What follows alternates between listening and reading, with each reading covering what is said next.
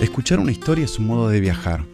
Un cuento nos puede llevar a pasear por paisajes maravillosos, lugares encantados, tierras lejanas sin salir de nuestra casa. Estas narraciones son para todos los niños y niñas que aman las aventuras y la diversión. Puedes escucharlas donde quieras o compartirlas con las personas que más te importan. Bienvenidos a Cuentos Fabulosos para Chicos Curiosos.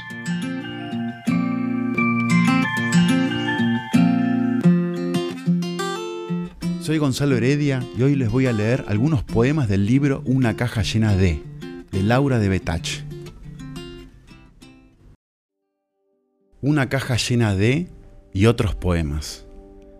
Andar por los cuentos pareciera más fácil que andar por la poesía. Y sin embargo eso es mentira, es un prejuicio, es falta de costumbre.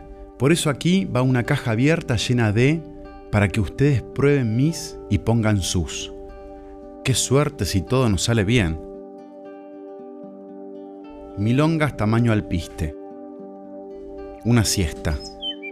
Una siesta de verano, el pajarito cantó. El canto quedó colgado de la rama del limón. ¿Escuchaste? ¿Escuchaste cantar al caracol? Canta así. Milongas tamaño alpiste, todas con i.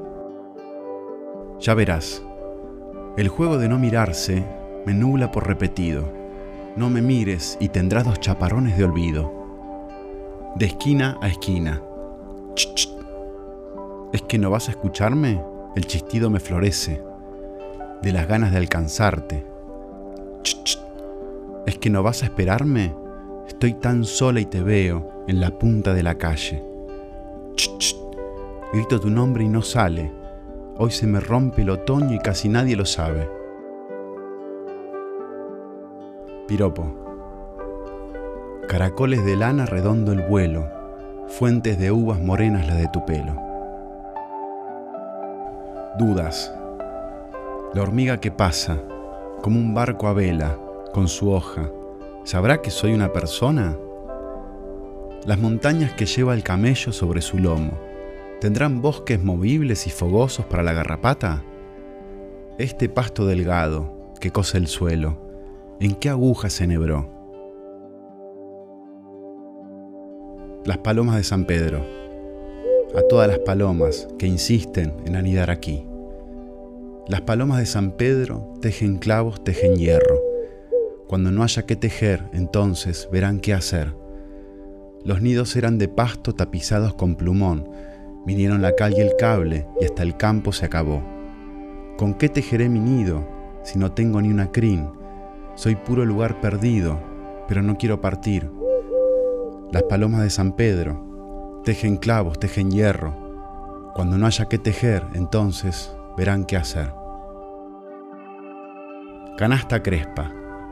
Canasta crespa de pastelitos pastelitero. Grita, salta, trepa, vuela de piedra en piedra. Junta leña, carga harina por el lomo de las sierras. Si se venden cien pasteles de mano en mano, crocante vendrá el verano pastelitero.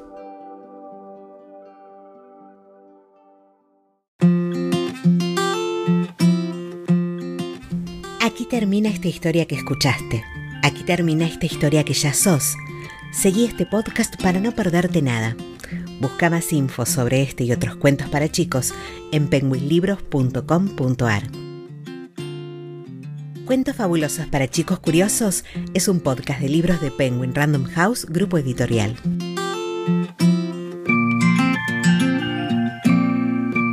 Te invitamos a seguir este podcast y activar las notificaciones.